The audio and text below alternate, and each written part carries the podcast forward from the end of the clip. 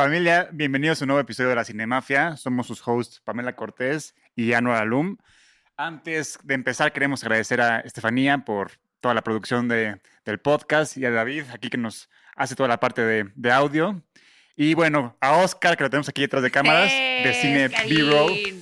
Y bueno, hoy tenemos un invitado muy, muy especial. ¿qué, qué, Ay, no, eso, eso ya es cortar. Mi intervención. No, Queremos no. agradecer al Hotel Genève Ah. por albergar este hermoso podcast. Ya deberíamos hacer un comercial en el que yo No, es que- salga por los pasillos del Hotel Pame- Genève no así. entiende Hotel que, que Genève, se puede Hotel Genève. cortar de otro video y, y agregar aquí ya te, te lo ahorras siempre. No, que- queremos hacer ese comercial donde yo baile por los pasillos del Hotel Genève. Bueno, pues vean el, vean el video de... Ya, tienes un musical aquí, el de Y van, Manuel. sa- y van saliendo todos Si ustedes. quieren así. ver a Pame bailando, bailando aquí, vean el video de navideño de Manuel. Ah, claro. Sí. El video de eh, Jingle Bells. de Jingle Manuel. Bells. Ahí ¿Neta salgo también. en ese tipazo, Sí. por cierto. Sí. Sí, salí Muy en ese video.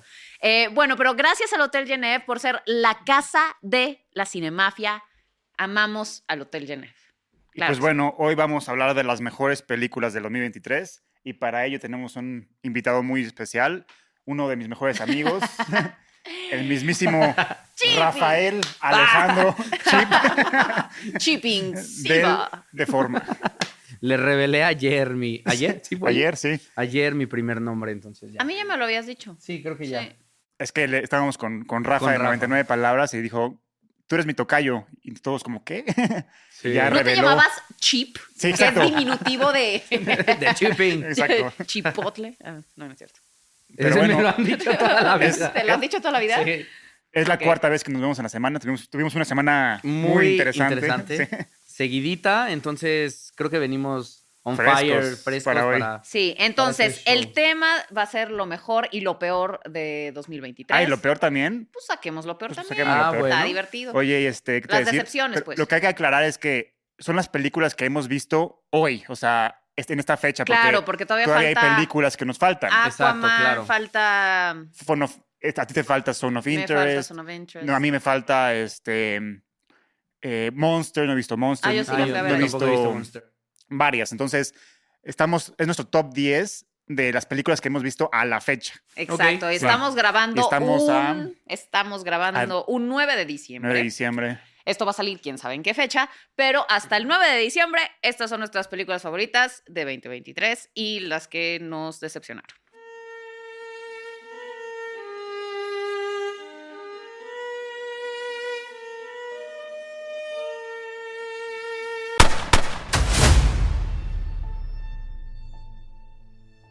A ver, mi Rum, querido rum. Chip, ya, Dime. arranquemos. Ok, va, yo tengo que Ya. sacar mis notas para esto. Arranquemos. Muy bien. ¿Cuál fue tu película favorita de 2023?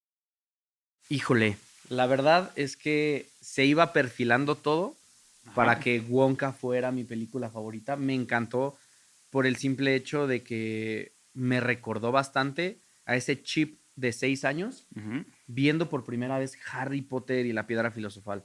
Entonces fue como de, me estoy sintiendo toda la magia. Fui con expectativa cero ¿Pero por qué se perfilaba? Ava. porque... Se perfila. Todavía no acabamos el año. Ok. Ok, es que ya vi una... Ah, bueno, pero de esa ya podemos hablar. Sí, ya podemos hablar. Ya vi Anatomy of a Fall. Ah, está buenísimo. Y no, no, no, no, no. Sí, O está sea, increíble. Me mandó muy para atrás. También hay Sí. un tema muy personal similar ahí. Esas dos están en mi top 10, entonces vamos una por una. si Exacto, quieres. vamos primero Va. con Vamos tu favorita, Wonka, que es Anatomy of a Fall. Anatomy Ah, of a ¿sí Fall. es tu favorita más que Wonka, Si esa entonces? es la Sí, yo favorita, creo que Ah, sí. ok. Empecemos con esa. Venga. empecemos con Anatomy of a Fall. De es Justine Triet o algo así se llama. la- Sí, ¿no? Es- no sé quién la dirige. Justine Triet, según Sí. yo, algo así. Bueno, la premisa, Producción. la premisa Producción. es... Eh, Sin spoilers, sí. Sí, o sea, estos son los primeros No, hasta sale en el póster, tal minutos. cual. Sí. Sí, Fallece exacto. un esposo. Y la película... De una se- caída. De una caída, exacto. En la nieve, en Francia. Entonces, la película se trata justamente de la Sí, policía, los abogados y los abogados tratando de... Incriminar a la incriminar esposa. a la esposa, es correcto. Y ella está 100% segura de que, valga la redundancia, no fue. Pero también la trama te lo maneja en lo que ella también duda un poco. Y su hijo, que tiene una, un ligero impedimento visual, pues también empieza a dudar de su mamá. Y empieza esta carrera contra el reloj de adivinar qué pasó y se vuelve un tema tan personal y Sí. crudo y... Sí. No, y además los argumentos Uy. que lanzan en el juicio, unos y otros, están. Sí, es o un sea, guion muy así como, inteligente. Wow, wow, Y wow. luego también, o sea, lo que, decía- lo que le decía a Chip cuando acabamos de ver la película es que es un caso, es un caso muy simple y la misma simpleza funciona muy cabrón. Por ejemplo, no es un caso, de- 100%. no es como Cacería en Venecia, que es, ah, que los fantasmas, que la familia, que el complot gigantesco. Aquí es un caso muy sencillo, pero, aún ¿qué así es tan profundo el caso y- Sí. y, tan complejo que eso hace que tú te mantengas al borde del asiento de principio a fin de la película. A mí me encantó. Se me hace el mejor ensamble actoral del año. Hasta el pinche perro actúa Sí, cabrón. cre- creo, que, creo que el perro, y esto me lo dijo Anita Villarín, me dijo, por favor, en cuanto termines de ver la película, dime qué opinaste del perro. Ese perro se, tiene que estar nominado a todos los premios como Es que mejor está muy cabrón. Sí, actor está muy cabrón, está muy Y definitivamente. el niño, wow, también, Guau, ¿eh? sí. Sí, se, me, se me hizo el mejor del cast, el niño. No, y tiene Sí. además unas secuencias tan bien dirigidas. Esa escena en la que el papá le está hablando al niño, pero con la voz del niño. Sí. Es Uf, buenísima. O sea, porque es como, o sea, cómo lo escucha el niño con, o sea, con su voz. Está Sí. increíble. Sí, el manejo de cámaras es impresionante.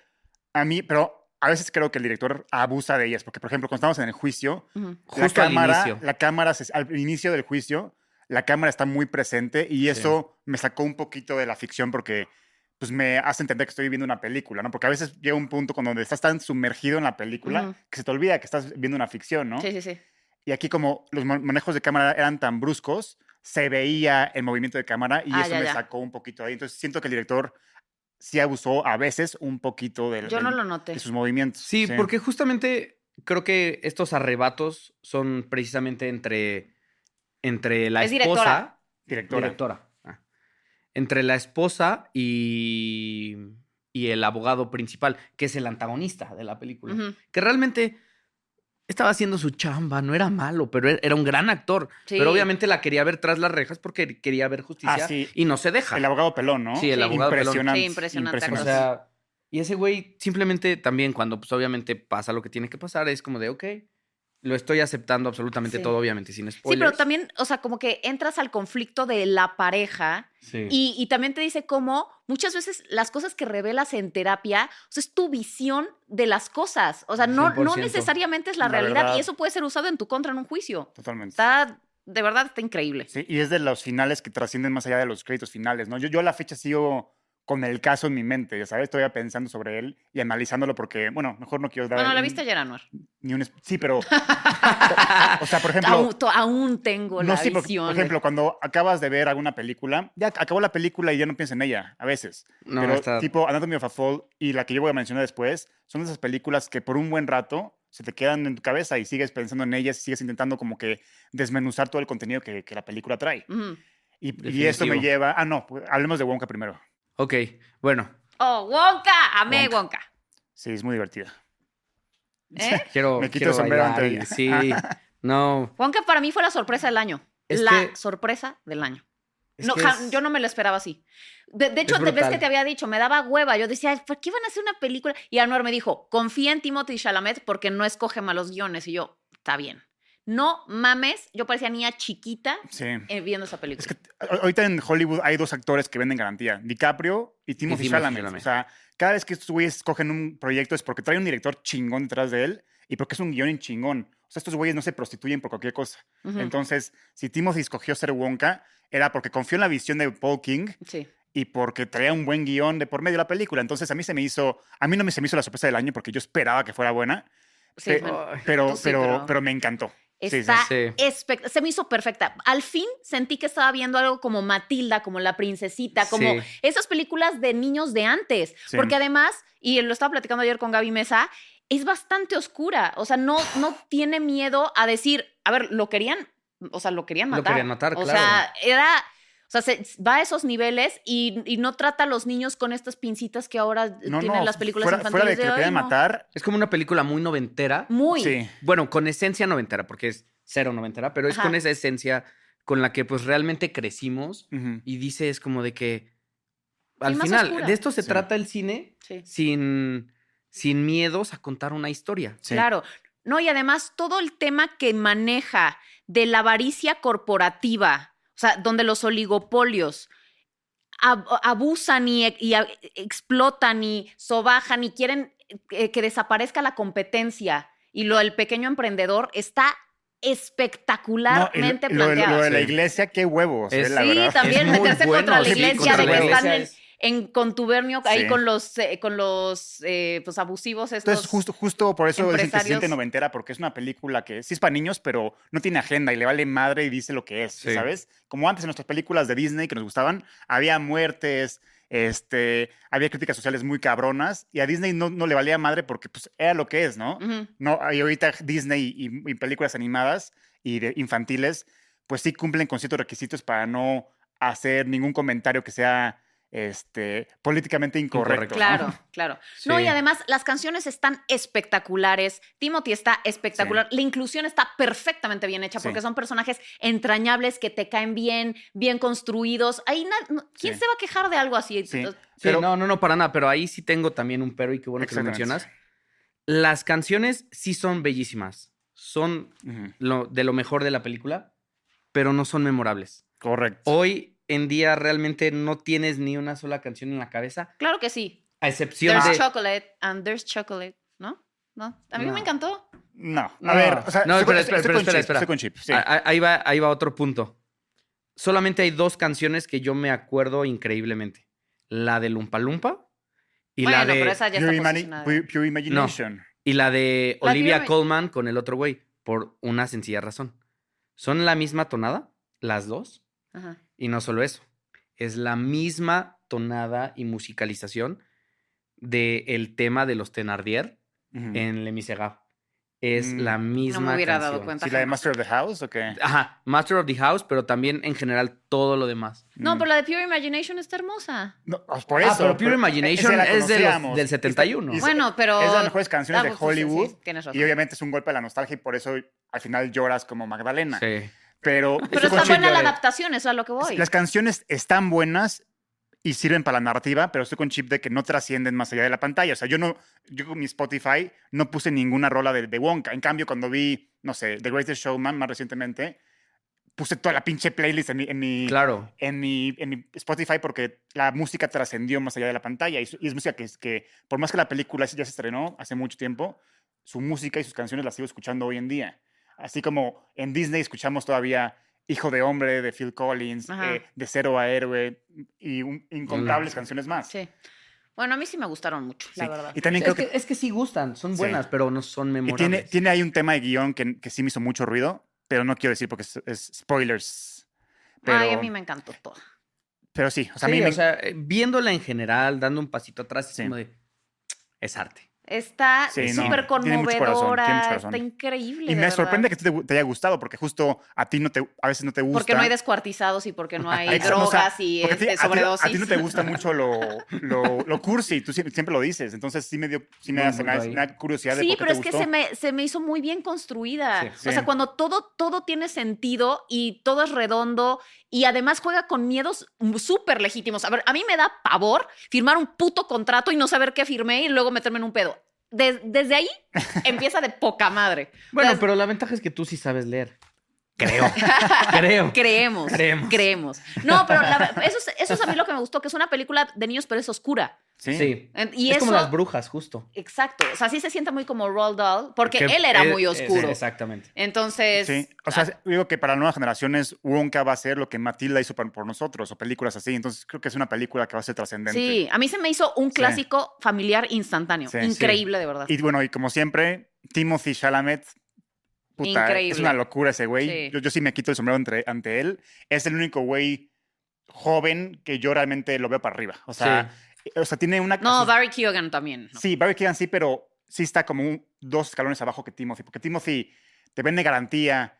Es, es- se me hace como el, el ultimate Hollywood star, ya sabes. O sea, es- es- ese güey me recuerda mucho a James Dean, me recuerda mucho a Marlon Brando, a DiCaprio, o sea, eh, eh, actores con un rango actoral impresionante que trabajan con los mejores directores de, de- de la- de Hollywood y que 100%. venden garantía. Que también era un reto hacer un, un personaje como Willy Wonka, que ya Mm. tenías el de Gene Wilder, ya tienes el de Johnny Depp. Y, a ver, es el personaje más antisexy que puedes encontrar. Y un niño, bueno, un chavito, que es ahorita como el, la sensación Sex y idol, sí. es este como ícono y el crush de todas las niñas. Y tomar un papel así y hacerlo tan bien, o sea, Sí. de verdad, mis, mis No, respetos. creo que Timothy es una locura. O sea, es- ya esa prueba de balas ese cabrón. O Es sea. Definitivo, pero les tengo que decir algo. te metes con Timothy, te Sí, va me voy a meter con Timothy. O sea, yo acepto que es muy bueno, muy bueno. ah, no pero canta es la tan bien, primera vez. pero es la primera vez que a mí me gusta una de sus actuaciones. Oh, Bueno, ¿Qué? Beautiful Boy también me gustó. Oye, y Bosa no. Boy. es Paul Atreides, ¿cómo te atreves, cabrón? No. Güey, Polar Tradies fue como de. Es como si él lo estuviera viendo en sus entrevistas. No, No, hombre. no, no me encantó Caíste tanto. en en- mi gracia. ¿eh? No, creo que no. creo que no, Chip. pero. pero no, realmente es la primera vez que yo digo. Ahora sí, creo que fue en general Paul King y el guion lo sacaron de su zona de confort. Creo que precisamente era lo que necesitaba, porque ya estaba cayendo en una zona de. Soy Timothy Chalamet.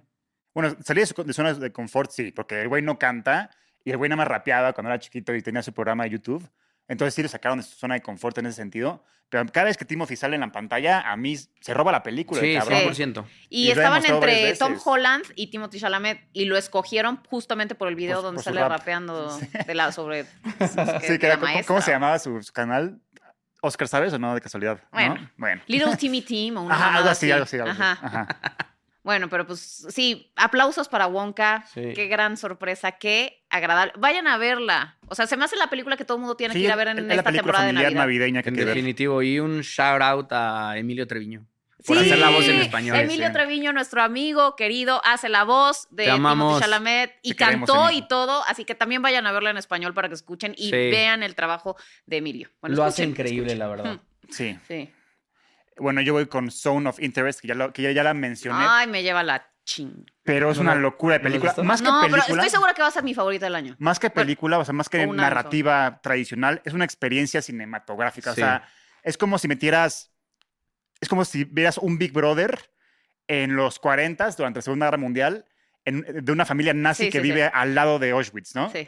Entonces, la pinche ironía de cómo una familia, este, una familia que está, como que tiene, problemas de día al día y que tienen como que eh, se pelea la pareja y que los hijos están celebrando su cumpleaños así, y, y están al lado del peor puto lugar de la historia de la humanidad, ¿no? Entonces, la ironía de cómo estos güeyes viven en la total ignorancia y son totalmente ingenuos a lo que está pasando y están tan centrados en su burbuja que realmente no se dan cuenta que al lado de ellos o muy cerca de ellos el mundo está valiendo madre, ¿no? Ajá. Entonces, o sea, cuando la vean, véanla en el cine porque sí es importante con el sonido que el la vean sonido es lo más y que importante. se fijen muchísimo, justo como dice Chip, en el sonido, porque digo que en lo que están celebrando el cumpleaños, por ejemplo, o están cenando la familia y están en su burbuja este, tan cerrada, se escuchan balazos que vienen desde Auschwitz, se escuchan gritos, se escuchan los perros ladrando, entonces es un experimento muy cabrón y yo nunca había visto algo así. Y justo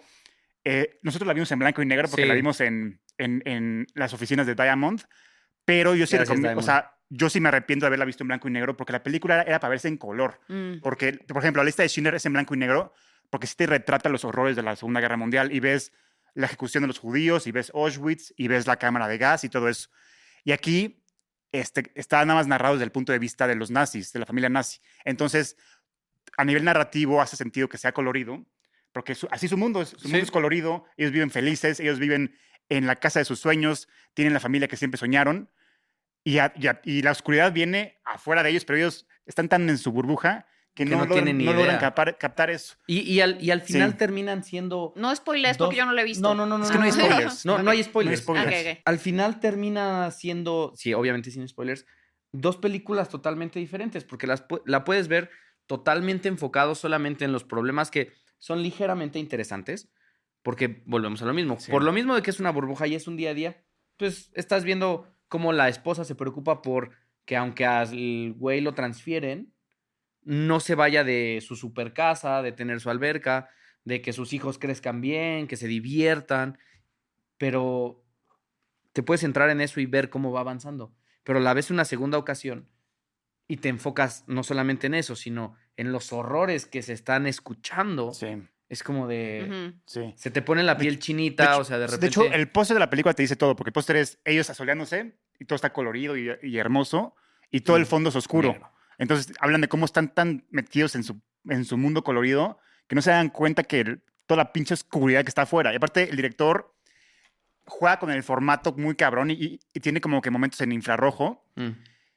Que tienen mucho simbolismo. Ya no quiero decir nada más porque Sí, eso ya es spoiler. ser Sí, sí. spoiler. Pero la verdad es que nunca había visto una experiencia así cinematográfica y siento que es una película que va a trascender muy cabrón porque sí tiene un impacto cultural muy importante esa Sí. película. Y- y- ¿Sabes qué Ajá. siento que es?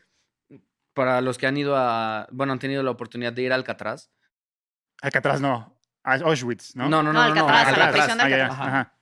Cuando te pones los audífonos y vas celda por celda y te van explicando Ah, todo, Ajá. siento que es eso. Sí. Porque te vienen explicando lo bien que se la pasaban, pero de repente recuerda en dónde estaban. sí. Eh, Ay, me caga porque siento que va a ser mi película favorita. O sea, que hubiera sido mi película favorita del año, pero no la he visto hasta ahora. Es, es que sí está muy Chingada impactante. mía. Pero, ¿sabes qué? La verdad, qué padre que la vas a ver en el cine, porque digo que Sí. Ah, yo la- la vimos eso sí, en, la vieron vimos la blanco. vimos en blanco y negro Sí. y en Reels. Y en Reels. Entonces tuvimos que, teníamos que pararnos Ah, a, ponerle vi- play. Ah, no, qué hueva. Exacto. Ah, Entonces no. la vimos, pero yo sí me la voy a echar otra vez en el cine como para realmente tener la experiencia. Ya, y digo ya. que la vimos en una sala, no una sala de cine, no una sala normal de tele Sí. eh, que tienen ahí en la oficina. Y sí me hubiera gustado con el sonido 7.1, Claro. Porque te digo que toda la narrativa está en el audio. Ah, ya, ya. Tú- No, y bueno, y es Jonathan Glazer, tiene buenas Glazer, películas, sí. tiene Under Bajo la Skin, piel, on- y ujú. tal, la de Sexy Beast, también con Es Ben Kingsley, también es muy Sexy buena. Sí, es un buen director. Sí, sí, sí. Bueno, y a todo esto, bueno, ya nos dijiste que volverías a ver Zone of Interest. Sí. ¿Volverías a ver en el cine o en otra ocasión Anatomy of a Fall? La vería en otra ocasión, pero le voy a dejar que respire, porque no es esa película que es era- que también es larguísima. es larga. Sí. Es, es larga y cuando la ves por primera vez, pues, lo que te mantiene en, en tensión y en interés es pues, ¿Qué el, el pasó? caso, Sí, o sea, claro. resuelve el caso, pero ya como sé el final y sepa dónde va, siento que la segunda vez ahorita sí sería más pesada. Sí, me Sí. imagino. Sí. Porque fíjate que yo siento que a pesar de que también es mi favorita y, y me encantó, obviamente, siento definitivamente que si yo la pongo en la casa, es como, ok, pausa, tengo que responder cosas de mensajes. Sí, o. Tal persona, siento que es esa película que... Que la tienes que ver en el cine. La tienes que ver en el Sí. cine a fuerzas. Sí, para que te agarren y no, no te suelten, porque sí. Sí. sí está como... Hay un punto en la película Donde, el ritmo sí se cae un poquito. Sí. Entonces, ahí puede perder a la audiencia. Ya 100%. después de ese momentito, ya vuelve a despegar completamente la película. Pero si puedes aguantar ese momentito, momento, momento donde la película se cae y ya estás del otro lado. Sí, justo, porque justamente, sin decir spoilers ni nada, explota después de eso, que es con el flashback. Sí. Entonces está padrísimo. Y algo que me gustó, y se me olvidó mencionarlo ayer, es que justamente Anatomy, yo sentí que era como cuando yo estaba morrito y ponía, no sé, alguna película en HBO, Golden y, y cosas así. Y tenía Golden ese... después de las 12. No, después de las 12, no, No es antes. ese tipo de película. No, de, de esas va a hablar Oscar en una cinemafia después, de las de Golden después de las 12. Pero yo, yo aquí, no. Aquí venimos sanos todavía. Ok, ok. Este. Y Oscar, sí, ya sé cuál, ya sé cuál. Sí, sí sé, sí sé. Yo pasé es con buenísima, 10. güey, es buenísima. No, de, de esas veces que vení. Sí, Bueno, tenía que ser. No, de, de- de esas ocasiones que veías una película europea o en ocasiones de, de Australia y se veían medias raras hasta el formato en el que las traían. Se veían como en una calidad baja, ¿sabes? Y me recordó eso, de esas veces que a lo mejor en fin de semana o de un día que no ibas a la escuela, prendías HBO, prendías Golden o cualquier otro de estos y era como de... Ok, no sé qué estoy viendo. Es como... Me, me recuerda mucho Cumbres borras, Borrascosas, a lo mejor por... ¿Pero cuál de Por las nieves, la de los noventas. Ah, ok. Sí. Inicios de los 2000, no me acuerdo. Porque hay una de William Wyler de, en blanco y negro. Sí, no, no, no, esa no. La de noventas o Ya, inicios de los 2000. Ok. es algo así. Bueno, Pero Sí. bueno, vas tú. pues es que mi película favorita del año, ya que no vi Zone of Interest, que seguro me gustaría más, tal vez, es Oppenheimer. Sí, es Ah, es que a mí Oppenheimer me volvió loca. O sea, Sí. es más, tenemos todo un episodio dedicado a Barbenheimer, que Barbie no me gustó, pero Oppenheimer sí, y ahí me explayo y le echo todas las flores del mundo. A mí se me hace de lo mejor que ha hecho Nolan. Está medio pinche ese episodio. Está espectacular. Es que no, Eh, sé- no porque. Ah, sí. Bueno, pero, pero, oye, pero qué bueno que estamos tocando el tema para que si quieres Ahí aportar algo a, lo- A mí a me- la conversación de. No, te tocaba, yo te, yo te voy aportando. ¿Eh? Sí, acaba Pues es que yo, o sea, tú. siento que no, no me quiero repetir, o sea, sobre las cosas que dije en el, en el episodio de Barbenheimer, pero a mí me pareció que Nolan finalmente hizo lo que sabe hacer excelentemente bien, que es contar historias sin hacerse tanta bola, ya sabes, porque de pronto con Tenet sí llegó un punto en el que, a ver, cálmate tantito, y, y ahora fue como, vamos a hacer una biopic, sí compleja, siento que pudo haber sido una película bien aburrida, porque, o sea, es ir a ver y físicos que te Sí. estén diciendo cómo funciona Y- este pedo. Y como tú dijiste, compleja, porque son demasiados nombres y demasiadas situaciones, pero Nolan nos los da en la boquita, o sea, de que mencionan un nombre, ah, ok, flashback a, a quién, quién es esa persona. Exactamente. Y luego, a ver, estamos en el punto de vista de, de, de Oppenheimer, ok, es a color. Estamos a- a- en el punto de vista de, de Robert Downey Jr., ok, es blanco y negro. Y ese sentido a nivel narrativo porque Robert Downey Jr. en un momento dice, yo soy alguien que opera en las sombras, en las sombras. ¿no? Uy, me encanta. Entonces, hace todo el sentido a nivel Todo. narrativo, todas las decisiones cinematográficas que, que decidió hacer este Nolan. A mí, justo, yo creo que igual es mi película favorita del año, es mi favorita que, a que gane el Oscar. Yo creo que Christopher Nolan ya tiene el Oscar a Mejor Director, ya, Sí. ya firmado. Sí. O parte. No, sea, y ya- mejor película también, ¿eh? y mejor película, pero luego Y Killian Murphy mejor también. Y. Killian Murphy. Murphy. Y Robert Downey Jr. También. Sí. Yo, espero, yo espero que gane Robert. es que Me sorprendió muchísimo. Oppen- Oppenheimer hace sentido que gane todos los premios que se le Y los técnicos nominen. se los va a llevar Pero todos luego ya sabemos cómo funcionan los Oscars, que ya no sabemos, que hacemos siempre corajes. Bueno, ¿no? sí, Entonces, hacemos siempre No voy a hacer que, que estemos a punto de festejar a Oppenheimer y Gana Barbie, me muero. Exactamente. Me Ese es, muero. mi, ese es mi miedo. Me muero. Ese es mi miedo número uno. Y porque hay agenda de que la mujer Sí, y que sí, no sé sí, qué y sí. no sé qué. Entonces, eso me, me espanta. Entonces, ahorita no quiero cantar victoria. Lo que sí quiero cantar victoria desde ahorita es que Nolan va a ganar sí o sí el Oscar. Porque Sí. ya no, no solamente se lo merece, sino la industria ya se lo quiere dar. Porque ya lo, lo aman y todo el mundo quiere trabajar con él y todo el mundo le aplaude. Entonces, la academia va a empujar a que sí o sí gane. Sí, ojalá. Sí, gane y el. ¿Cómo se llama? El equipo de marketing que Sí. traen ahorita precisamente para su campaña. Está Sí. brutal. Sí, no, O sea, pues todo es que no hay de otra. armar- Sí, no. Sí, la, la industria se lo debe, es un director que todo el mundo sí. quiere, Sí, que todo el mundo admira, que, que ha empujado las barreras de lo que se puede hacer con el lenguaje cinematográfico. Es increíble, a ver, es Sí. innegable. O Sí. sea, Nolan Sí, es un... Va a ganar. y una película de horror, porque al final del día, este, ese final. Claro. O sea, es la De- historia. es- Desde que tiran la bomba, desde que tiran la bomba, la vimos que. Ah, pues la vimos tú y yo juntos Sí, y también me- estaba Oscar. Sí. De repente soltábamos comentarios alrededor de la película. Y y sueltan la Anuar bomba. emputadísimo de que hablaban. Sí, sí, No, como- no, no, no, tanto, no Cállense tanto, el porque- hocico. Sí. No, no soltábamos tanto porque yo ya sabía que a Anuar no le gusta que estén hablando ahí. Y en la cuenta regresiva, Oscar, tres, Dos. dos. sí. cállate, Oscar, cállate. Veremos cuántas películas de Oppenheimer puede adivinar. Oppenheimer. Chiste local. Eh, sí. Y de repente sueltan la bomba y toda la sala fría. Sí, sí, sí. O sea, y sí, nos volteamos a ver. Fue como de. Sí. No, o sea, no, no podíamos. O sea, y creo que Sí. no se habló una sola palabra después de eso. es que la construye muy bien la tensión. Sí. Sí. Porque, o sea, todo eh, lo que también lo mencioné en el podcast, eh, las actuaciones, todo está muy contenido, contenido, contenido, contenido. Sí. Porque si te fijas, nadie, nadie grita, nadie se desborda, o sea, todo el tiempo está así.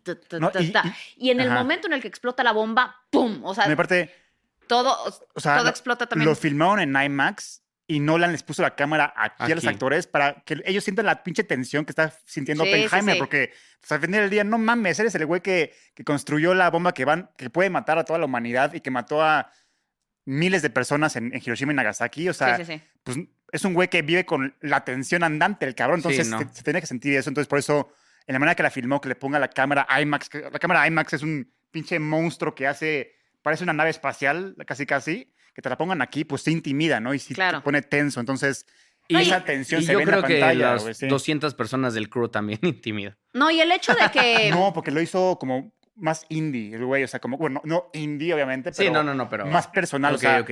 el güey era, o sea, no tenían ni, ni siquiera camper, no tenían craft service, no tenían, o sea, ah, ok, eso no sabía. lo hizo como que más él, sin silla, o sea, no la han parado al lado de la cámara, los actores, los que, los que tienen que estar realmente en el set y a chingar a su madre. Sí, habló antes con los de maquillaje, no hubo maquillaje como para que no, est- no estén chingando en el set. habló con el production designer para que te dejen todo pulido, para que no esté en el set. O sea, todo estaba extremadamente pulido, Pulido. para que a la hora de filmar la película nada más estén los actores, Nolan, el boom, el, el camera operator y a chingar a su madre. No, y, y el Sí. hecho de que cualquiera se hubiera esperado que la detonación fuera, ya sabes, Sí. y de pronto que todo se queda en silencio. Sí. Sí. Y es como, wow, que yo, a mí se me había hecho muy original y luego estaba platicando con Chumel y tenía razón. Me dice, eso es muy de anime. Y tiene toda la razón. En Evangelion hacen eso mucho, de que explota algo y no suena. Bueno, ya hay antecedentes de que Nolan se inspira mucho del anime para sus películas. Lo Sí. vimos en, en Sí, Inception. entonces, sí, Sí. ahí, ahí. Y también muchas escenas de. Tenet, ¿no? Sí, o sea, exactamente. Ahí sí está Exactamente. manchadísimo. Entonces, pues ya sabemos de dónde viene la inspiración de Nolan para... Pero lo, lo padre de Nolan es que ese formato animado, ese güey lo recrea en, la, en, en live action, que es todavía Claro, mucho más claro, cabrón. claro. y que es difícil, es, Claro. es extremadamente difícil No mames. No, y la- transportar y- ese tipo de comunicación Sí. acá. Y la música de Ludwig Göransson No, no, es no. Es- espectacular. ese güey, no Ese sé, también, También se se va a merece ganar el no sé dónde salió ese cabrón, pero es un puto, una locura ese cabrón. Es una Es locura. una locura ese cabrón. Ay, A mí se me yo, hace... yo sí sabía de dónde, pero ya... No, o sea, me refiero de que salió de la nada, o sea, salió hace cinco años ese cabrón, lo que sea. Salió en, pues, hizo Tenet, hizo Black Panther, hizo, o sea, pero salió de la nada y rápidamente Es ese escaló para había ser... colaborado con alguien muy importante. Con Donald Glover, ¿no? Sí, No, no. da- no, sí, Donald Glover. ¿No salió, en- no hacía la música de Atlanta? Según yo... Puede ser. su- ¿De, su- de Creed? de Creed. De Creed. Entonces, Ok. o sea, está, Ryan Coogler lo descubrió y lo trajo para Black Panther y ahí empezó su carrera y luego ya todo el mundo lo descubrió, pero un talentazo ese güey. locura. Y está súper joven aparte.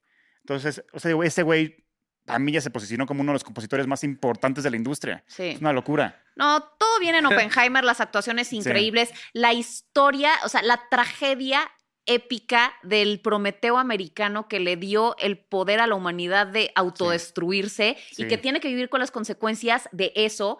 Y, o, o sea, el papel de Einstein, que es como esta sombra de lo que pudo haber hecho, porque Einstein dijo que no. Y decidió no y, hacerlo. y decidió claro. no hacerlo. Entonces él siempre va a estar como esa sombra de lo que, o sea, de lo que, de lo que se pudo haber salvado. O sea, Sí. porque la vida se le destrozó por haber dicho que sí. O sea, al final terminó pagando. Vivió las consecuencias. O sea, es- Sí, totalmente. ¿Y han visto, obviamente es fake, pero ¿han visto la escena post créditos de Oppenheimer? No mames. Sí, hay una y está buenísima. El audio, obviamente, es de, de una película de Marvel, pero es precisamente simplemente un paneo Ajá. del estudio de Einstein y él está en el pizarrón y cuando se le empieza a hacer el zoom, él hace el E es igual a MC2 al cuadrado y todos, ¡ya, ya, ya! Y dice, Albert Einstein will return. es Está bellísimo. Es bellísimo. Digo, y no sé si sabían que Oppenheimer estuvo vetada en Japón durante. o sea, apenas se va a A lanzar. ver, estrenar, ¿cómo, sí. cómo no? No, pero es que la verdad a mí esas cosas me parecen un... Porque, a porque dicen, es que no retrata lo suficiente, o sea, no le hace justicia a, la- a los verdaderos horrores, Horrores, del, sí. de la- lo que fue Hiroshima y Nagasaki. Pero es que no Pero se trata de eso. Exa- es que es lo No que yo digo, de pronto como que quieren que... Pero no, es que si vas a... No es un documental, güey. Sí, ya ver, o sea, es un tema extremadamente relájense. sensible Sí. para los japoneses. Ellos son muy conservadores, o sea, ellos mantienen su cultura muy vigente hoy en día. Por más que, o sea, por ejemplo, los samuráis y toda esta cultura, la Segunda Guerra Mundial y todo eso, sigue siendo muy relevante para ellos este, hoy en día. Entonces, que hables de, la, de, la, de lo, puta, del, del, del acto más atroz que ha pasado en su país, para ellos sí es muy, muy Pero es que, difícil. que ellos querían que retratara lo, lo que sufrieron, pero es como de, güey, Sí, un documental, Es sí. esto es, Es otra que- cosa. y, es, y es que muchas personas creían que precisamente la detonación de la bomba que íbamos a ver iba a ser la de Hiroshima. Cuando realmente, pues, desde el libro y, el, y que la película se estrenó en las pruebas, en el aniversario de las pruebas Trinity. O sea, exacto. Sí. ahí había sí un poquito que investigar más, pero pues, o sea, la gente sí se esperaba ver Sí, la pero- atrocidad. Hagas lo que hagas, ellos nunca la van a aceptar, porque es, es un dolor de- del país que nunca van a curar. No, pero ya las, o sea, ya va a salir, ahora sí. Pero desde el punto de vista de ellos, ¿no? No, va a No, salir. no, no, va a salir. Oppenheimer, ya na- simplemente mm, la armaron Ajá. de todos, Ah, pero no, ya ya sé, pero me fío de que los japoneses nunca van a aceptar una película de Hiroshima y Nagasaki que no sea hecha por ellos, ¿sabes? Porque nunca van a aceptar que los gringos cuenten esa narrativa Ah, que no les corresponde. O sea, pero ya se va a estrenar en Japón. Sí, claro, pero vamos a ver cómo la aceptan. A lo mejor la gente sí, no va a ir, le va a ir mal en taquilla, a lo mejor la van a criticar, no sabemos cómo la van a aceptar. El simple hecho, yo creo, de, por, por pura logística es que los japoneses nunca van a aceptar que un gringo narre la historia de lo que ellos vivieron en Hiroshima y Nagasaki. No me jodan, ya sabes. Cuando fue culpa de ellos el pinche sufrimiento que, que todo el país sufrió. ¿No? Pues puede ser, no sabemos. Sí. Por Ya, eso, ya veremos. ellos tienen la mejor película, bueno, una de las mejores películas que habla del tema, que es este, la, la tumba de las luciérnagas. Que Ah, lo- sí, sí, claro. desde su punto de vista y la película Brutal. es preciosa y, y es hecha por ellos. Sí. A ver, Chip, next. ¿Qué más Ok. vas a aportar esta? Ve- venimos Lista. en este momento todos muy sintonizados. Aquí yo- Ok. yo, Ok. yo voy a decir una algo que nos va a partir. Sí. Winnie Pooh. Ah. No, no le he visto, gracias a- al universo, no le he visto. ¿Qué? Pero no estás tan alejada. Ah. Cocaine Bear. Uh, no. Thanksgiving. No, no, no. No, tampoco. Thanksgiving es un gran homenaje a Wes Craven y amo a Eli Roth por eso. No, no, mejor. Ya, hasta ahí déjale, güey. No, no, pero está bien. me gustó. Pero ahí ¿Te les va. gustó? Sí, a mí sí. Sí, no la volvería a ver Porque o a lo mejor la vuelvo a ver con mis amigos es- que no la han visto. Cáguense de risa, no, te lo tomes en la serio. película no entiende qué es. Aquí es No, sátira, no, no. pero quiere ser seria, pero no, no sabe qué es. Es que es- de eso se trataba Scream. Es De absolutamente una hacer reír a las personas y demostrarle al, a la audiencia que te puedes defender del asesino, le puedes pegar, pero al mismo mo- momento que tú te vas a tropezar, él también se puede tropezar. No, claro, de pero eso se trata también la open- opening image, desde la imagen principal de la película, te vende lo que es, que es una sátira. O sea, porque es un asesino cinéfilo que por interrogarte y que no sepas de cine te mata. Este todavía te vende la sátira más desde el principio. Sí. Esto Es- es, a mí Thanksgiving no me, no me, no me, no me- no entendí cuál era el género. es vamos a hacer una, como hay películas de horror en Navidad y en todas las festividades, hagamos una en Thanksgiving. Porque Ah, no había. Con un cabrón que se llama, Se llama Thanksgiving John la película. Carver, además. John Carver, sí. John- Para mí no, bueno, X, perdón. Sí, pero ahí, Pero ahí les va. Es una de las, yo creo que sí es de las peores películas del año, pero para mí sí está en mi top 5 porque la disfruté. Oh, shit. Es un gran homenaje a Jurassic Park, que es mi, ya cayó, ya es mi segunda película favorita. Megalodón 2. No, ya. Meg No 2. te mames. Sí, les dije. No, no, no, no. Y No mames. Oscar, no, ya relevo. sáquenlo de aquí. No, relevo, no tienen una idea de cómo La vi, es- está malísima. Sí, claro, es horrible. La primera mitad de la película es pésima. Se toma excesivamente La película de principio a fin es pésima. ¿Qué le viste? No, no, no. Es hermosa. Es tan estúpidamente increíble. No, Chip. No, es sí. increíble que hayan los chinos dado ese presupuesto. Digo, no es increíble porque están haciendo toda una campaña de soft power Sí, y claro. traen a Jason Statham y quieren hacer Megalodon, pero en China y con todo el elenco chino. O sea, entiendo el punto de porque. Y además fue un hitazo en taquilla, claramente Sí. en China. Pero ¿Ven? en China. ¿Aquí Pero. también?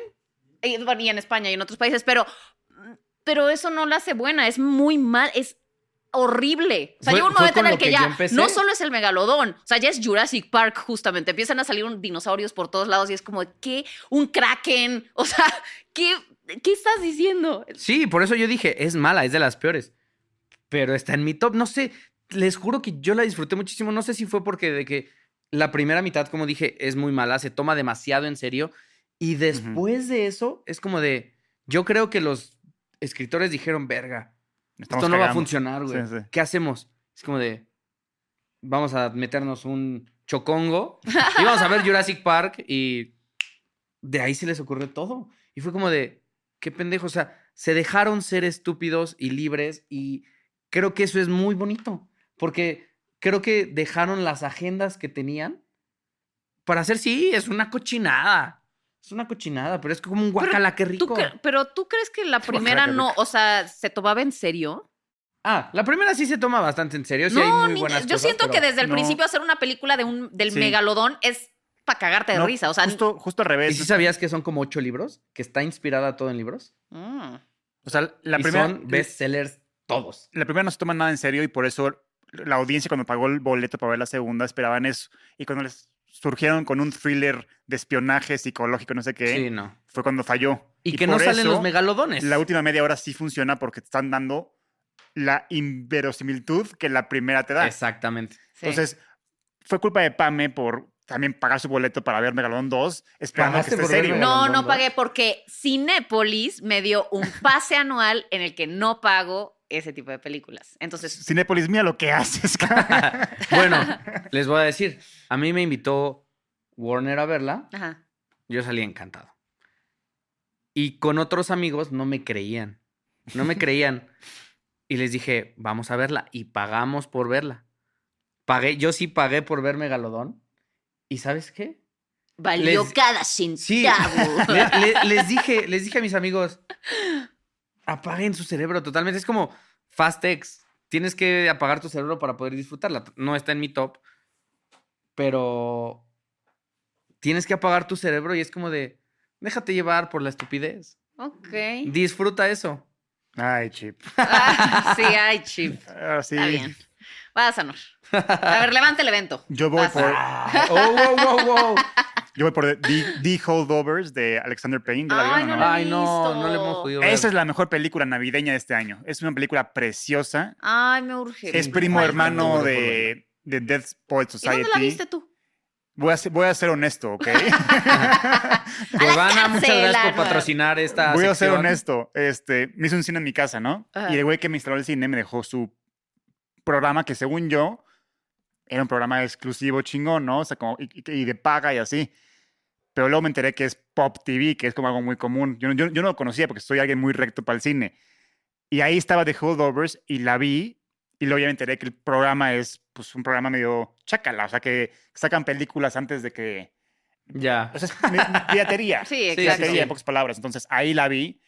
Sí me arrepiento, pero prometo que cuando salga de Holdovers voy a pagar mi boleto Eso. para, Muy para bien. redimirme. Exacto. Tú muy bien. Pero bueno, es primo hermano de Death Poet Society y de mm, Good Will Hunting. Es una película preciosa y la premisa va de una escuela este, privada de niños ricos que llega a las vacaciones de, Navidad y hay niños ricos que su familia no los pela, entonces se quedan eh, en la escuela du- durante Navidad con el profesor más estricto de la escuela y hasta ahí les voy a contar. Ok, sí. Ok. Es una película preciosa, divertida, que va evolucionando, que juega con el formato cinematográfico, o sea, y se me hace el, el mejor papel de Paul Giamatti a la fecha. Ah, Uh. Y ¿así ese güey se me hace de los actores más infravalorados Ah, del es un mundo. Sí. genio. Y bueno, y Alexander, Alexander Payne es un director, un gran director, y Sí. mi segunda favorita de él se llama Sideways, es Sideways. Sideways. increíble. Es de las mejores películas románticas que he visto en mi vida. The Descendants también está bien, pero Sideways Nah, es una me encanta. belleza. También hizo una que se llama Nebraska, que la Ah, Nebraska Ah, es no. espectacular, A mí me a mí- encanta. A mí no me gusta tanto. Uf. A mí la que me gusta más de este güey es... Bruce. Dern ahí también actúa. Pero claro. Sideways se me hace su segunda mejor después de The Holdovers. Y aparte, el protagonista es un, chav- un chavito que es su primera película. Órale. Y el cabrón parece que lleva toda su vida actuando, un, un rango actoral impresionante. Entonces sí se la recomiendo totalmente cuando salga. No sé cómo la van a poner en español, pero se llama The Holdovers. Eh, Se llama Los que se quedan atrás o algo así, o Los que se quedan, algo así. Seguramente, hace, Ajá. hace sentido. Sí. Porque ayer vi el trailer, de hecho, Ah, cuando fui a ver este Monster. Mm. Ok, bueno, ¿qué sigue? A ver, a mí me encantó Napoleón. Ay, no, se nos está acabando el tiempo. Esa, esa- esa no la conozco, ¿eh? fíjate. Sí. Ese es, es Tenet. No, eh, eso era en Tenet. A mí me encantó la película de Napoleón, me vale madres lo que diga la gente, me vale madres lo que diga Francia, me vale madres todo. Napoleón es un peliculón. Siento que el error de Ridley Scott fue asumir que la gente sabe historia. Sí. Entonces, si hubiera salido, además era un, la película de Napoleón es una historia que todo el mundo ha querido contar. Kubrick la quería contar. Eh, ahora creo que va a salir una serie que va a ser Spielberg basado en los guiones que había O escrito sea, esa, sí- esa está chingona. Probablemente. Pero como que era- Es todo, garantía. todo el mundo había querido ver la historia de Napoleón llevada a la pantalla grande y esperaban una historia tradicional donde se contara como muy by the book cómo era la, la vida de Napoleón. Y si eso hubiera sucedido y si ya tuviéramos una previa, siento que esta hubiera sido un hitazo y la gente hubiera quedado. Sí. Porque ya es como una versión de un director como Ridley Scott, que puede ser un poco más edgy y así. Pero como fue la primera que salió, o sea, realmente explorando todas las hazañas y demás de Napoleón, entonces siento que. Y, y lo pone en esta luz que es un poco, pues burlesca, satírica. eh, o sea, a mí lo que me gustó es porque, a ver, los franceses son los padres de la sátira política. Y que le, eh, le pusiera ese tono a la película se me hizo increíble. O sea, entiendo que, a ver, eh, porque Me no sé, cómo si, está peleando con ella sola. no sé si se enteraron de todo el drama que fue. No sé si se enteraron de todo el drama que fue de, o sea, que Ridley Scott dijo, me vale madres, los franceses no se caen Sí. bien ni ellos mismos. Y Sí, sí. entonces, a ver, es Ridley Scott siendo Ridley Scott y los franceses siendo los franceses. Me sorprendería que a los franceses les hubiera gustado. A ver, los franceses, por eso son un gran, una gran nación, porque viven en uno de los mejores países del mundo y siempre encuentran motivos para quejarse. O sea, así es. Me sorprendería que no se quejara y me sorprendería que Ridley Scott no fuera como él y estuviera Sí. despotricando también. Entonces, qué bueno que unos son así y que Ridley Scott es como es.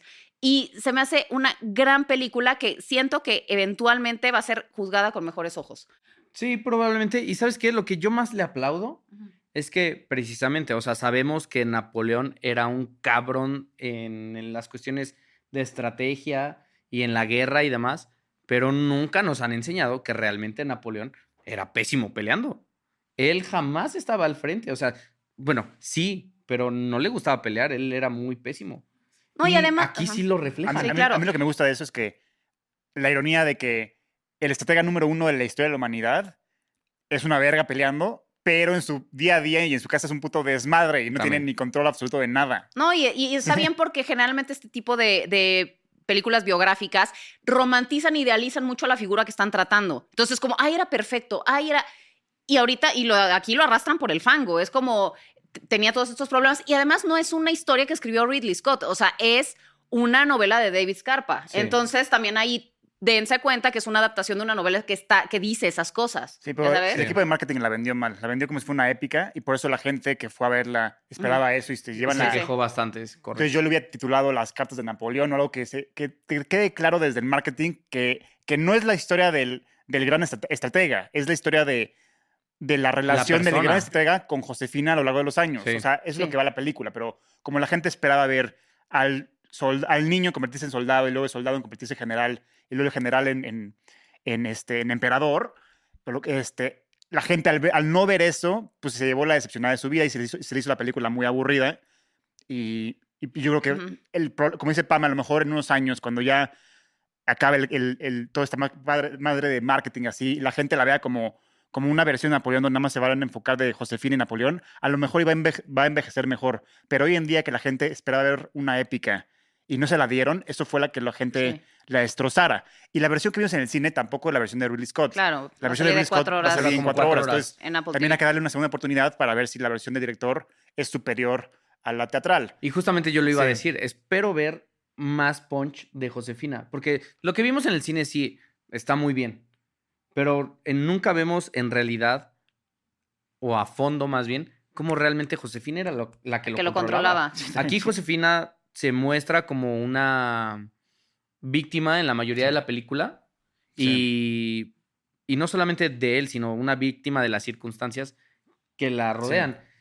Pero no era así, o sea, Napoleón llegó a crecer y tuvo todos los huevos que tuvo después de que la conoció por ella y eso no es lo que nos A mí sí me lo representó, la verdad, yo sí lo vi así. Luego, Pero bueno, a mí se me hizo un espectáculo visual. exactamente, la- a eso iba. La batalla de Austerlitz se me hizo Ah, de las es cosas bellísima. espectacular, súper bien Sí. dirigida, súper innovadora, de las mejores batallas que he visto en el tiene, cine hasta la tiene un valor de fecha. producción importante porque ya este tipo de películas ya no se hacen. O sea, ahorita Sí, cuando claro. vemos Avengers Endgame, es una pelea épica, sí, pero es un, es un manjar de efectos De visuales.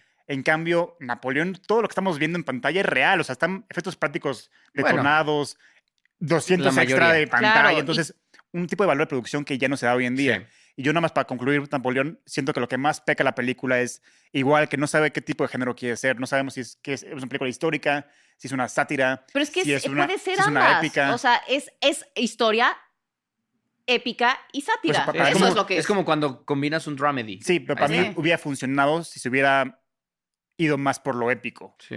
No, eso es, a mí es justo lo que me gustó. El elemento de la sátira fue lo que más me a gustó. mí, a mí Porque no- justamente es lo que representa de, dentro del, del organismo francés. Exacto, justo. Sí. Es No, el y corazón. este, y también algo que, que, que sí recomiendo que un poco tengan un contexto histórico para ir a verla. Porque si de 100%. pronto te puedes perder, o sea, más o menos tienes que saber quién es Robespierre, tienes que saber del terror, tienes que saber de, de esas cosas, porque si no, si llegas y dices, ¿qué verga está pasando? Sí. Ya sabes, porque aquí se están agarrando a putazos, quién sabe por qué. O sea, em, y a mí eso me gustó mucho, la torpeza con la que se maneja un periodo que fue bastante caótico. O sea, no era como que todos estaban, a- no, se agarraban a putazos ahí en las, en la, pues, el Congreso, Congreso, lo que, sí. o sea, así era, así debió haber sido. No, no, no es todo ceremonioso como te lo hubieras imaginado. Y, y es muy importante lo que dices. O sea, creo que el contexto histórico que debes de tener es muy importante porque yo me acuerdo que de repente empieza la película y escuché, no me dijeron a mí, pero escuché varias personas preguntando, ¿quién es esa que le cortaron la cabeza? Y yo, Sí. ¿Cómo? Está, está llena de comida, o sea, sí, está sí. súper güera, pintada. Claro, es muy obvio. Sí. No, y también la gente de pronto dice, no, es que tiene imprecisiones históricas porque Napoleón no estuvo en la decapitación de María Antonieta Eso, sí. y porque no echó una bomba en, digo, un cañonazo en las pirámides de Giza. Es que, chingados, es que ese no es el punto, o sea, es que se pueden dar esas licencias sí, para explicar claro. cosas. Sí, no, y a nivel narrativo funciona, pero o sea, también lo que decía Pame cuando salimos de la película es que luego la sentí muy redundante. O sea, había como tres escenas que decían lo mismo y nada más la película no avanzaba. Por ejemplo, cuando se van a divorciar, ¿no? Dicen una escena, me voy a divorciar. La siguiente escena dicen, oye, que me voy a divorciar. Tercera escena, oye, que me voy a divorciar. Entonces, como, güey, por eso la película para mucha gente llega a aburrir o se siente larga porque durante tres escenas nos están diciendo lo mismo. Entonces, yo creo que es importante que como escritor y director, que, que sepas el objetivo de cada escena y te asegures que la siguiente escena diga algo nuevo que la escena pasada no esté diciendo. Si no, la película se vuelve redundante, aburrida y, y, y la, y la alargas innecesariamente, ¿ya ¿sabes? Bueno, yo la amé. Sí. Ya sé que yo no soy el parámetro porque yo tengo gusto en cine de señor de 60 años. ya sabes, yo siempre es como The Irishman, Mank. Y todo el mundo así como de, no, güey, no. Pero Wonka este año tengo que rompiste la Matrix ahí. Eso sí, eso sí. Pero bueno, eh, sí, me encantó Napoleón. Va chip. Ah, no, tiempo. ya se nos está acabando el tiempo. A ver, rápido digan las que les gustaron. Demonios. Acaba Chip y yo te agrego las que no agregas. Ok, creo que una gran sorpresa que neta me mandó también a la luna y está en mi top 5 es Blackberry. Ah, es no la de vi. las Cabrón. mejores Me películas que he visto en los últimos años. Wow. Así de grande. Me dijo Rafa lo mismo. Este. Evil Dead Rise. Me- me- igual está en mi top Es- 10, güey. sí, está increíble. Creo que Evil Dead Rise es de las mejores películas de terror que hemos tenido. La música de Babylon, definitivamente. Eh, Killers of the Flower Moon, Guardians of the Galaxy 3. Sí. Ay, pero Killers a mí me gustó mucho y se me hace una historia muy im- importante de contar y todo, pero se me hizo como second tier Scorsese. La verdad, Sí, o sea, y se, repitió, y se no repitió es- a sí mismo. O sea, no, no, no hizo nada nuevo a nivel director que no había hecho antes. Creo que yéndonos a la mejor más México, me gustó mucho Radical. Ok. Radical no es mi también. estilo. eh, The Three Musketeers, la francesa. Ah, no la Sí, vi. la de, y D'Artagnan, ¿no? Ajá, la- y D'Artagnan, y ya viene la segunda parte, también Super Mario. Ese es mi Uh, comfort movie. Super este año, Mario. sí. Bueno, tengo muchísimas más aquí, pero. A ver, yo voy a acabar. Dale. Totem, mexicana, que se me hizo Totem brillante, la que nos va a representar en los Oscars. Eh, How to Have Sex se me hizo buenísima. Buenísima, y ¿eh? No importante la he ver. podido ver. Buenísima. No la he podido ver. May December se me hizo genial. Este, de los mejores guiones que he visto este año. Eh, me- me- Hunger Games se me hace la mejor de la franquicia, la de balada de pájaros, Ok. cantores y serpientes. Eh, uy. Te faltó de miedo Talk to Me, que es una Sí. Locura. claro, Talk to Me Y- es. Espectacular. Y para mí la mejor película de, de- de horror del año es Cuando acecha la maldad, una argentina que se Órale. me hizo No la he visto. brillante y un horror muy único que hace mucho yo no veía en el cine. Órale. Entonces, esa se la recomiendo ampliamente. Y por último, Across the Spider-Verse. Me encanta. Ah, sí, está increíble. Y bueno, quiero añadir algo. Sé que no son películas, Series. series. No, espérame. Pues Bueno, déjame está bien, acabar está bien, con mis bien. películas y ahorita vamos con bueno, series. va, me, me A ver, yo tengo en mi lista, porque, bueno, dos de Coreda, porque está Broker, que salió, bueno, por lo menos Ah, yo la vi este está año. Broker, Broker está es espectacular. Muy buena, Está sí. muy E- y. Monster está No espectacular. No la he visto. visto. Está cabrón. Es, ver. Rashomon reinterpretado en un contexto ok, actual. Ok. Eh, tengo también Talk to Me, Evil Dead Rise. Eh, Memory de Michelle Franco me gustó la he bastante. visto. Sick of Myself, la de Enferma de mí, Tampoco está muy buena. Passages es muy buena. Y la de mm, la última de Kaurismäki, este, Hojas de Otoño, Tampoco también está que increíble. ahorita todas esas que acabas de mencionar están ya en el cine. Pero sí, es que yo las fui a ver ayer todas. Y por eso, por Ella eso sí se preparó Sí, para. quería recalcar que es el top 10 que de lo que yo he visto a la fecha. Porque Sí. seguramente Monster y así se hubieran incluido en mi top 10, pero no sabría decirte. Sí, sí, sí. Lo mismo que me pasó con la de Son of Interest. Exactamente. Sí, bueno, pero esas yo las añadiría al. Bueno, series, ahora sí, Chip. Ok, creo que mis menciones especiales de series son. La que más me voló la mente fue Daisy Jones and the Six. No, No sé la si la vi. vieron. Mm, No. Vi el primer episodio y... Neta, ¿sabes qué? Sigue escalando. Ah, ok, escala, y la música es bellísima. Güey, ya después de Megalodón, lo que digas ahorita ya. Ya, es- ya no tienes credibilidad. chocolate. Chip. pero- No, no es cierto. Ah, no es cierto, yo sé, Los yo gustos sé. son gustos. Sí. Si él le encantó, Y- aquí y más, aplaudimos. Megalodón no es gusto culposo. Neta, sí me gusta. Eh, Está bien, sigue. Sí. No me digas que no, Oscar, mira. Sigue, sigue, Chip. Está bien. Loki, temporada 2. Hijo, hijo. Ted Lasso, temporada 3. Creo que Ted Lasso es- está escrita increíblemente. Bear 2. The Bear está 2. espectacular. Yo lo estoy viendo ya, no me, no me spoileen, Ok, ¿eh? es la ok. mejor serie de The. Bear, temporada 2. Ya voy a la y dos, sí. A lo mejor a ti te va a gustar esto. Va- A van apenas 3 o 4 capítulos. Monarch, Legacy of Monsters. No la he visto todavía. Ah, está muy Está Sí, la de buena. Godzilla. Tremendamente bien construida. Tiene el presupuesto de una película de ese estilo. Entonces no se ve chafa, no se ve nada. Entonces, neta, la manera en la que al menos estos primeros tres capítulos están construidos es, Es que a mí magistral. el Monsterverse nada más no me ha gustado. O sea, no, no me gustó Skull Island, no me gustó Godzilla. O sea, entonces como Godzilla que... contra Kong estuvo buena. No, no me No, ¿no gustó. Entonces por eso como que es un universo en el que todavía Que- no encajo. Sí, ok. Pero dicen que la de Godzilla Minus One... No, dicen que es. Ah, que está increíble. Ya Brutal. Steven Sí. Spielberg ya la aplaudió. Entonces ya con Ah, eso... ya la voy a Ya, la voy a ver. Perfecto, ya. Bueno, yo aquí tenía también una listilla de decepciones, mis decepciones del año, empezando obviamente por Barbie, que es la decepción. Esa es la decepción del año. es La decepción la del año para decepción del año. No, para mí también. Eh, y seguida por El Conde de Pablo Larraín, me decepcionó Sí, muchísimo. flojera. Fingernails, que tenía un súper elencazo, estaba Jeremy, Jeremy Allen White, eh, eh, Jesse Buckley y Riz Ahmed, y fue como de... "Mm". Y Asteroid City, a mí de Wes Anderson, se me hizo parodia de Wes Anderson. Ya. Muy bien. Pues ya, con- conclusión. Conclusión, pues Vayan al chequen, cine. vayan al cine, chequen todas las que les recomendamos y eh, bueno, pues esperemos que 2024 nos traiga más sorpresas. Vamos a hacer un episodio con Diana Su sobre lo que nos emociona de 2024 y es el episodio que sigue de este, así que espérenlo.